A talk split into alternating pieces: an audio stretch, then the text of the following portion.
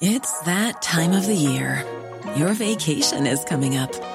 You can already hear the beach waves, feel the warm breeze, relax, and think about work. You really, really want it all to work out while you're away. Monday.com gives you and the team that peace of mind. When all work is on one platform and everyone's in sync, things just flow wherever you are. Tap the banner to go to Monday.com.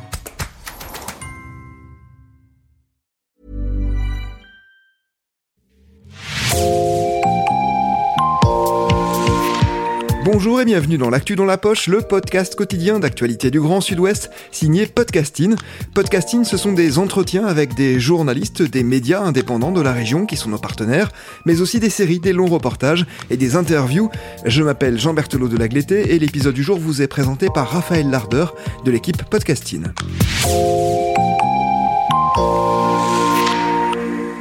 Nous recevons aujourd'hui une sociologue de l'Université de Bordeaux au micro de podcasting pour aborder la question des féminicides dans les milieux ruraux. Johanna Dagorn, bonjour. Bonjour. Elles sont les grandes oubliées de la lutte contre les violences faites aux femmes. Elles vivent en dehors des métropoles et pour l'instant personne n'avait jamais révélé l'ampleur de leurs souffrances quotidiennes. Avec votre étude, publiée en septembre de cette année, c'est chose faite, Johanna Dagorn. Pendant un an, avec vos outils de sociologue, vous menez une analyse pour l'Observatoire régional de Nouvelle-Aquitaine. Vous réalisez 50 entretiens individuels et collectifs dans 10 départements de la région. À la fin, vous y décrivez l'horreur, les doutes et surtout l'isolement terrifiant, à la fois géographique, social et moral dans lequel se trouvent ces femmes. Nous aurons évidemment l'occasion d'en reparler. En résumé, le sujet est méconnu, oublié. Le mouvement féministe serait-il une affaire de centre-ville? Pourtant, la moitié des féminicides ont lieu dans les zones rurales, répondez-vous, alors que seulement un tiers de la population y réside. D'abord, Qu'est-ce qui vous a donné envie de vous intéresser à ce sujet? Comment avez-vous pressenti qu'il y aurait justement un sujet? C'était lors d'une première enquête en 2020 concernant les violences sexistes et sexuelles de manière globale en Nouvelle-Aquitaine où des choses saillantes sont apparues, euh, notamment des certaines typologies de femmes, comme les femmes victimes de violences en situation de handicap qui étaient multivictimisées, et également la question des violences faites aux femmes en milieu rural était apparue dans cette enquête, alors que, par le biais du questionnaire, elles avaient été euh, peu euh, à y répondre. Donc, le comité de pilotage a décidé, suite à l'enquête sur le handicap, de travailler sur les violences faites aux femmes en milieu rural.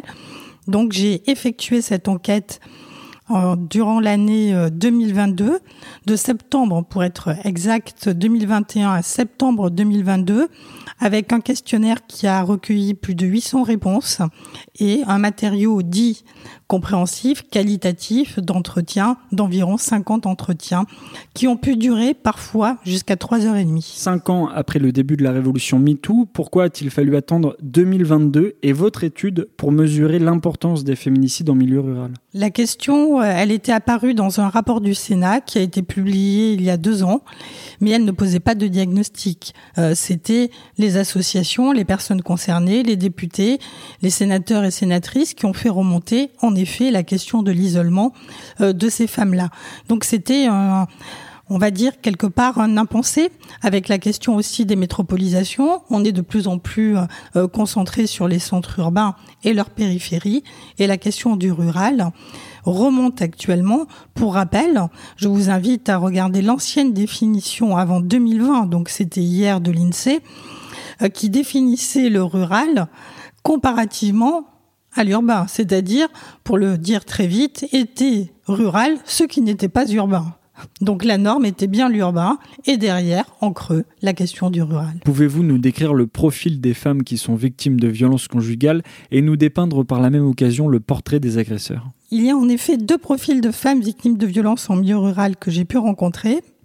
Ce que j'ai nommé de manière euh, peut-être euh, maladroite les néo-rurales, c'est-à-dire ce sont des femmes qui n'habitaient pas en milieu rural, qui ont tout quitté, c'est-à-dire euh, leurs proches, leur famille, pour euh, rejoindre leur conjoint en milieu rural. Ces femmes, elles se retrouvent dans une situation, parfois elles sont même celles que j'ai rencontrées cadres, elles ne retrouvent pas de travail en milieu rural, parce que la question des cadres en milieu rural ne correspond pas aux propositions d'emploi.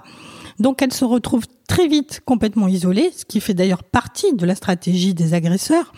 Et en plus, elles se retrouvent exclues euh, de toute la communauté rurale dans la mesure où elles n'ont pas euh, l'habitus rural, elles ont un habitus urbain qui peut paraître parfois méprisant. Il y a les femmes victimes de violences en milieu rural qui, elles, ont toujours habité euh, le, le, lieu, qui ont un cercle d'amis, etc., mais qui par contre se retrouvent avec une autre problématique, c'est-à-dire la difficulté de dénoncer les violences dans la mesure où elles peuvent connaître très bien la famille de leur conjoint, où on leur dit mais si tu en parles, mais euh, tu te rends compte, sa maman, elle t'a vu naître, etc. Tu vas détruire sa réputation. Donc la question, qui est peut-être l'une des prochaines questions, la question du contrôle social, elle est fondamentale. La typologie des agresseurs est toujours la même, c'est-à-dire ce sont des hommes qui objectifient les femmes, euh, qui les euh, d'abord qui sont au départ plutôt euh, séduisants, etc., et qui très vite euh, toutes les qualités qu'ils ont envoyées à ces femmes, qui étaient davantage de l'ordre des stéréotypes hein, sexués, se retournent alors contre elles. Et donc, ils vont euh, toucher directement, atteindre à l'estime de soi, à leur, euh, à leur identité et à leur construction de femme pour pouvoir ensuite établir des violences, qu'elles soient économiques, psychologiques, verbales, administratives, sexuelles et ou physique. Vous parlez avec vos mots de sociologue comme celui d'habitus, c'est-à-dire tous les codes qui composent une classe sociale. C'est un concept inventé par Pierre Bourdieu. Parlez-nous justement de votre rôle de sociologue. Comment avez-vous travaillé sur cette question-là Dans votre questionnaire, vous distinguez des invariants, c'est-à-dire des résultats constants, redondants, c'est ça? Le, Par le questionnaire, bon, je vais parler méthodologie, par le questionnaire, le questionnaire qui était une enquête de victimation était effectué avec trois grands indicateurs, c'est-à-dire un, le parcours des femmes, deux, leur typologie, et trois, les faits. Et donc, lorsque je vois des invariants, je regarde, en effet, du côté de la CSP, du côté de l'âge, du côté parfois du handicap, des discriminations, du lieu géographique. Et quand je trouve des invariants, eh bien, à ce moment-là, je questionne, et c'est par les entretiens que je peux avoir des éléments, entre guillemets, dits compréhensifs d'un questionnaire qui donne beaucoup d'explications et qui donne à voir des choses et à ce moment-là, en interrogeant directement les personnes concernées, on a euh, les réponses à certaines questions à creuser. Et donc, ce que le questionnaire avait déjà mis euh, de saillant, c'était que le parcours des femmes qui arrivaient dans le village, dans, euh, dans leur lieu d'habitation, était différent de celles qui en étaient natives. Oh.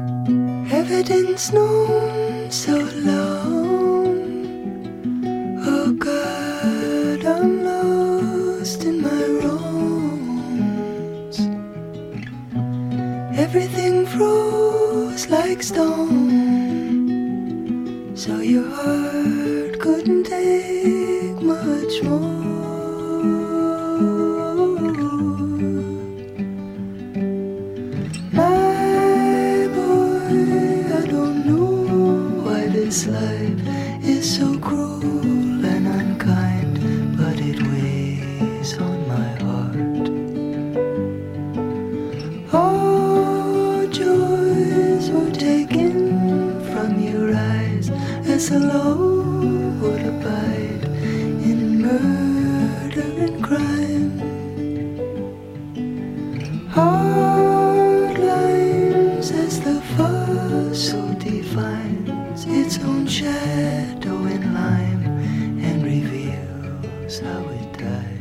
Dans un article que vous avez rédigé pour The Conversation le 11 septembre de cette année, vous dites que les féminicides ont lieu dans le silence assourdissant des témoins.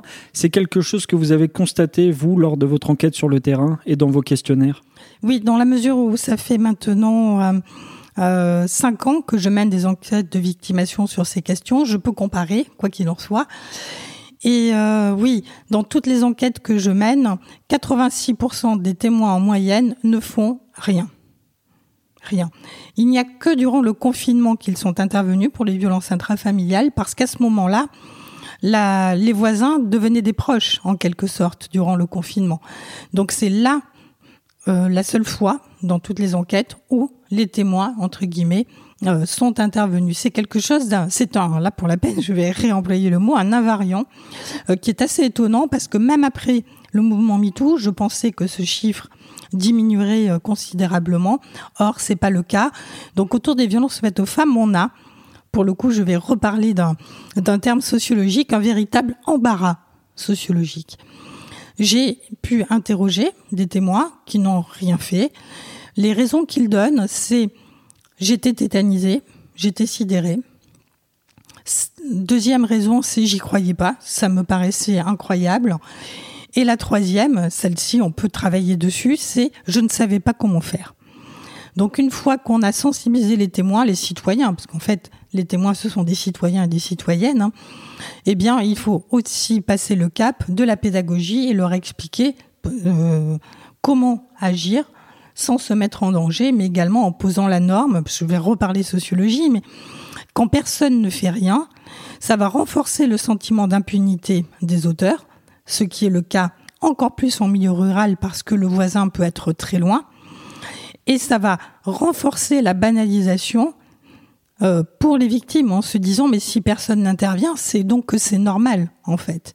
Donc la question, pas de la loi, mais de la norme, elle se pose aussi en termes euh, assez impressionnants. Et en milieu rural, j'ai rarement retrouvé un sentiment d'impunité aussi important de la part des agresseurs. Si vous dites que les témoins se taisent, vous dites au contraire que les victimes ont bien souvent recours au dépôt de plainte. Pourquoi? Tout à fait. Là, c'est complètement contre-intuitif, d'où le fait d'aller interroger les personnes. Là, pour euh, un exemple méthodologique simple, 40% des femmes interrogées dans le questionnaire en avaient parlé, avaient porté plainte auprès de la gendarmerie. C'est quasiment le double euh, de toutes les enquêtes que j'ai menées jusqu'ici. En les interrogeant, en fait, c'est corrélé avec une autre chose, hein, c'est que ces femmes-là n'en parlent pas. Elles n'en parlent pas aux proches, elles en parlent très peu à leurs amis, elles ne vont pas voir les associations, elles n'ont pas justement ce réflexe, cet habitus euh, d'aller donc euh, et donc par conséquent, lorsqu'elles veulent en parler, elles vont directement à la gendarmerie pour porter plainte. Ça s'explique pour plusieurs, donc ce qui fait que ça peut paraître contradictoire, mais du point de vue de la stratégie de l'actrice, de l'acteur, comme on dit en sociologie des organisations, euh, c'est tout à fait cohérent. Parce que le fait d'en parler, eh ben ça, ça adoucit un peu la peine. Donc là, comme elles en parlent pas, elles vont directement à la gendarmerie et c'est, d'après euh, les entretiens que j'ai pu mener, certainement corrélé avec la question du contrôle social. C'est-à-dire, elles ont peur que ça se sache, qu'on le dise, qu'on prévienne et qu'elles soient elles-mêmes ostracisées, stigmatisées. La gendarmerie, c'est une institution euh, euh, qui est complètement neutre et qui, normalement, n'est pas censée en parler à qui que ce soit. Donc euh, il y a aussi ce deuxième effet concernant leur, euh, leur dépôt de plainte. On va développer sur les mécanismes d'isolement. Ils sont nombreux pour les femmes qui vivent en milieu rural. Il y a ce que vous appelez le contrôle kilométrique. Oui, j'ai retrouvé, alors on pourrait penser, c'est ce que mettait d'ailleurs le rapport du Sénat, euh, que c'est la question de la distance géographique qui est le premier frein. Or, c'est pas ce que j'ai trouvé en premier parce que euh, si on regarde de manière mécanique en se disant bon, euh, les femmes qui ont le permis et celles qui ont un véhicule n'ont pas de problème de distance géographique. Seulement, j'ai vu des stratégies d'agresseurs excessivement bien huilées. Euh, une grande partie d'entre eux, un tiers d'entre eux, contrôlaient les kilomètres et le tiers restant s'embêtait pas plus que ça, confisquer les clés. Donc, par conséquent, vous pouvez tout à fait avoir le permis de conduire un véhicule et avoir malgré tout euh, des contraintes géographiques importantes. J'ai aussi rencontré une femme euh, dont le mari euh, rangeait toutes les chaussures qui habitaient en pleine campagne pour se, être bien certain qu'elles ne sortent pas de chez elle. Est-ce que c'était difficile pour vous de recevoir les témoignages? Est-ce que ces femmes-là se sont confiées rapidement? Tout dépendait. Il n'y a pas eu de il euh, y a des femmes qui en parlaient, euh, qui m'en ont euh, quasiment une sur deux, qui en ont parlé pour la première fois. Donc alors, elles, les entretiens ont été extrêmement longs et même douloureux, avec beaucoup de temps d'arrêt, de pause. Euh, et elles avaient énormément de choses à dire. Et pour d'autres, en effet, il a fallu euh, être un peu plus, les mettre un peu plus à l'aise euh, pour qu'elles commencent à, en parler. Mais en fait, il n'y a, a, pas eu réellement de, euh, c'était pas du tout uniforme dans le, dans le recueil de la, de la parole, du moins. Avez-vous le cas d'une femme qui vous a touché plus que les autres? Oui, euh, plusieurs, euh, euh, plusieurs situations m'ont particulièrement interpellée. La question des armes, j'ai oublié de le dire, quand même, il y a beaucoup plus d'armes en milieu rural qu'ailleurs. Et quand on a donc, j'ai le souvenir de ces deux, de cette femme cadre qui avait un emploi, le permis, qui conduisait, mais qui dormait toutes les nuits, enfin dormir est peut-être un grand mot, avec le fusil de chasse euh, face à son lit, chargé. Donc, euh, et qui avait très peur qu'il euh, s'en prenne également à ses enfants. Donc ça, c'est excessivement avec une peur, une angoisse. Cette femme était d'une extrême maigreur. On imagine le l'état de tension dans lequel elle devait se retrouver à chaque minute. Euh, quand elle partait travailler, c'est lui qui s'occupait des enfants et il lui disait si tu en parles ou si tu ne reviens pas, je les tue avec l'arme. Donc euh, évidemment qu'elle n'en a jamais parlé, sauf le, jour où elle a pu partir avec ses deux enfants. C'est la seule fois où elle était partie, euh, où elle a pu partir. Et cette autre femme de médecin qui est venue pareil, cadre, travailler, euh, euh qui, est, qui, est, venu euh, rejoindre son mari et, euh, et qui n'avait pas droit d'avoir un lave-vaisselle. Monsieur faisait régulièrement des des réceptions et donc elle passait le lendemain, tout le lendemain, entièrement, à faire la vaisselle, à tout ranger, à nettoyer. C'était absolument abominable et elle me disait mais pendant ce temps, je n'ai pas le temps de chercher du travail. Et donc euh, l'isolement était là et elle, en plus, comme elle avait un habitus urbain dans le village, elle était absolument pas pas du tout appréciée, contrairement à son mari euh, qui était adorable et qui un temps avait même voulu la contrainte à faire le ménage dans son cabinet médical. Et comme elle me disait très bien, euh, c'était pas du tout en mépris de classe, mais elle me disait je me vois pas faire le ménage devant les, euh, les collègues de mon mari, etc., que j'invite, alors que déjà je suis traitée euh, euh, comme une moins que rien.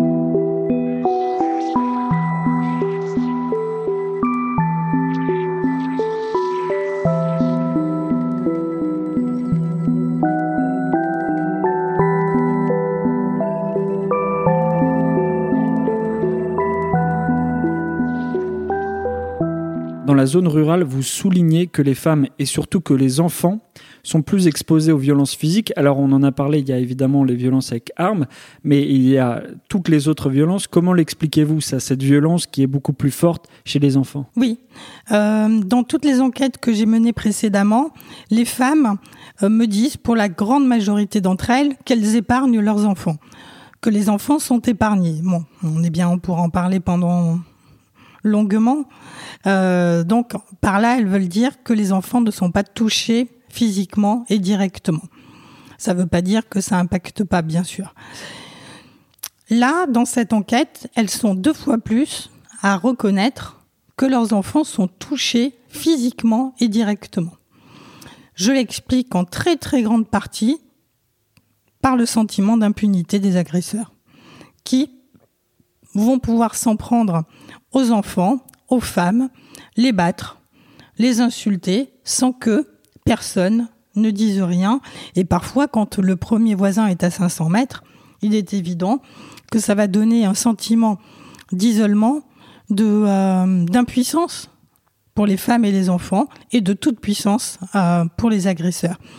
Je vais aussi rajouter quelque chose d'intéressant que j'ai pu voir dans cette enquête, c'est que très souvent, monsieur, en ne va s'en prendre qu'un seul enfant euh, dans la fratrie, ce qui va permettre de diviser la fratrie, mais également mettre les enfants dans un conflit de loyauté absolument abominable. C'est-à-dire que Euh, la culpabilité, quand vous vous dites que votre frère ou votre sœur est tapé ou violé ou agressé euh, quasiment tous les jours, et pas vous. Il faut vivre avec ça. Et l'enfant euh, qui, lui, est touché directement et physiquement, se dit mais pourquoi c'est moi et pas mon frère et ma sœur? Donc d'un autre côté, hein, ça met l'enfant qui est, je mets avec beaucoup de guillemets, épargné, hein, euh, directement dans un conflit de loyauté, dans une culpabilité qu'il aura à vie, parce que le trauma doit évidemment continuer après ça, et celui qui est touché directement et physiquement dans quelque chose de l'injustice et de l'incompréhension. Donc on a euh, pour la première fois de ma vie, dans toutes les enquêtes que j'ai pu faire de victimation, là, on a vraiment un agresseur, je ne parle pas d'auteur, on a un agresseur qui sait très bien ce qu'il fait et qui le fait de manière à détruire euh, les personnes, y compris jusqu'à ses propres enfants. Vous parlez du sentiment d'impunité. On imagine dans ces petits bourgs de campagne que tout se sait, tout se raconte. C'est ce schéma qui empêche les femmes de parler. Oui, c'est la question, euh, je l'ai euh, théorisée avec la question du contrôle social. Même dans le questionnaire, dans le verbatim, le verbatim, c'est lorsque les personnes racontent euh, avec des questions ouvertes. la question de, j'ai dans quasiment tous les questionnaires et tous mes entretiens, tout se sait, on sait tout, tout se dit, est revenu de manière, mais récurrente n'est même pas le mot. Donc en fait, la clé, elle était là. C'est la, question que, comme tout le monde se connaît, tout se sait, tout se dit. Donc par conséquent, les femmes ont peur d'en parler. Parce qu'elles se disent, si on le répète à mon mari, on va venir me ramener chez moi. C'est arrivé à deux femmes, hein, quand même. Lors de mes entretiens, où justement elles en ont parlé, ça a été dit, et elles ont été ramenées à leur domicile. Donc en plus, c'est pas forcément que l'épée de Damoclès. Donc cette question, elle est aussi très compliquée. Je le mettais dans les préconisations. Il faut comprendre davantage la question du contrôle social au milieu, parce que si vous mettez des structures, des associations au cœur du village, bah, les femmes, elles vont pas y aller, parce que justement, ça va se voir, ça va se savoir. D'où le fait que je proposais plutôt euh, de travailler avec les pharmacies aussi pour la raison, aussi pour une double raison, c'est que les femmes victimes de violences sont plus consommatrices d'anxiolytiques, de médicaments que les autres, donc de toute façon, elles y vont davantage. Dans les zones rurales, vous racontez que les stéréotypes sexistes sont très ancrés. Pourquoi ces préjugés sont-ils importants? Je n'avais moi-même pas de préjugés sur la question. J'ai été très étonnée sur le rôle sexué euh, en en milieu rural, des hommes et des femmes, c'est-à-dire l'attribution des rôles euh, où les femmes m'ont quasiment tout dit, mais de toute façon, je fais tout dans la maison, c'est normal. Bah non, c'est pas normal. J'avais jamais entendu à ce point-là ailleurs euh, la question du dedans et du dehors. Euh, elles m'ont quasiment tout dit avec des mots différents. Qu'une femme bien, ça restait dans son foyer, ça ne sortait très, ça sortait peu, sauf pour aller faire les courses, chercher les enfants à l'école, c'est-à-dire pour les tâches domestiques. La question du dehors-dedans, elle était extrêmement euh, prégnante. alors je le mets peut-être aussi en lien avec les sorties, avec le, fait que les universités sont quand même relativement loin. Et on le voit avec la vie estudiantine. Euh, on voit beaucoup, parce que depuis j'ai cherché euh, des raisons, des explications. Euh, on voit dans les villes, près des, centres universitaires, des jeunes filles qui stagnent, qui boivent un café ou une bière dans la rue. En milieu rural, on le voit pas. Donc la question des stéréotypes sexués, je l'explique en partie maintenant pour pour cette raison-là, chose que j'avais pas encore vue lors de l'étude. Música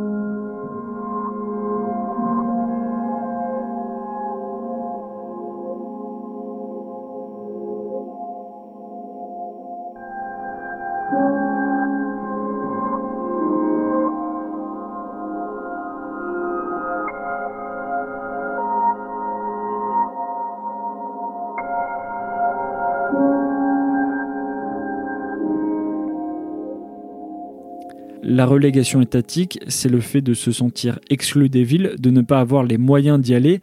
En quoi c'est important dans votre étude?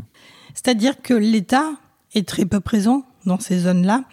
on est loin des campagnes bucoliques. on est sur ces sur ces troisièmes zones, c'est-à-dire que à l'heure de la métropolisation, on a les centres, les cœurs urbains euh, qui, qui euh, captent tout, les périphéries qui, à leur tour, sont gentrifiées, et donc avec la question de zones rurales où euh, l'État est très très peu présent, aussi au niveau en termes d'associations, en termes de politique publique, même en termes de pôle emploi. On trouve c'est là qu'il y a le plus de chômage et c'est quand même là qu'on a le moins d'antennes de Pôle emploi, etc., etc. Donc ça donne un sentiment de relégation. Le même que j'ai pu retrouver dans mes enquêtes sur les quartiers prioritaires des villes, où on disait ici on n'a rien, la République, elle veut pas de nous. Euh, vous donnez des recommandations pour la région afin d'éviter que ces schémas d'isolement se répètent un petit peu. Est-ce que vous pouvez nous faire une, petite gradation euh, de, ces préconisations, celles qui vous paraissent en tout cas les plus importantes? Euh, celle qui me paraît euh, la plus importante du point de vue des auteurs, parce que mes préconisations, elles sont faites en fonction des typologies de public, euh, parce que les campagnes ne s'adressent pas de la même manière en fonction des cibles. Point de vue des auteurs, donc des agresseurs, je pense qu'il serait intéressant d'afficher la loi un peu partout et les peines encourues. ça pourrait faire alors que ça ne demanderait rien au point de vue finance, euh, ça ferait certainement euh, diminuer leur sentiment d'impunité. Ça dirait à la fois aux citoyens, aux citoyennes que euh, la France n'accepte pas ça. Et voilà les peines encourues. Du point de vue des des victimes, des femmes victimes, je pense qu'il serait judicieux de mettre les endroits stratégiques où elles peuvent parler, où elles peuvent près des centres commerciaux, parce que même lorsqu'elles n'ont pas le permis ou pas de voiture, les centres commerciaux sont quand même euh, excentrés par rapport euh, au, euh, au, cœur, au cœur et quand même bien desservis. Et quand bien même il y a un contrôle de kilomètres, elles vont dans le centre commercial. Et également en troisième préconisation phare, travailler un peu plus avec les pharmacies de manière à ce qu'elles puissent en parler quand elles vont dans la pharmacie, sans que personne ne s'interroge sur les raisons de ce déplacement. Vous avez présenté votre travail à Isabelle Rome, ministre déléguée chargée de l'égalité entre les femmes et les hommes, c'est ça? Je l'ai présenté au cabinet euh, euh, d'Isabelle Rome euh, avant-hier. le cabinet d'Isabelle Rome a été particulièrement touché par ces résultats-là. Maintenant, il appartient au pouvoir public de de donner une politique publique forte pour euh, lutter contre ce fléau. C'est au moins un vœu pieux. Merci Johanna Dagorn d'avoir répondu à nos questions. C'est moi qui vous remercie. Une version synthétique et précise de votre travail est disponible sur le site de The Conversation. Violence sous silence, une enquête en Nouvelle-Aquitaine révèle l'ampleur des féminicides en milieu rural. Voilà pour le titre. Preuve de l'importance de ce sujet, lorsque nous avons réalisé cet entretien, le collectif Féminicide par compagnon ou ex recensait déjà 82 féminicides depuis le début de l'année. Merci Raphaël Larder. C'est la fin de cet épisode de podcasting. Merci de l'avoir écouté. Réalisation Olivier Duval, rédaction en chef Anne-Charlotte Delange, production Sophie Bougnot, Clara Echari, Myrène Garaïco-Echea, Inès Chiari, Raphaël Larder et Marion Ruot, coordination éditoriale et programmation musicale Gabriel Taïeb, iconographie Magali Marico. Retrouvez-nous chaque jour à 16h30 sur toutes les plateformes d'écoute. Podcasting, c'est l'actu dans la poche.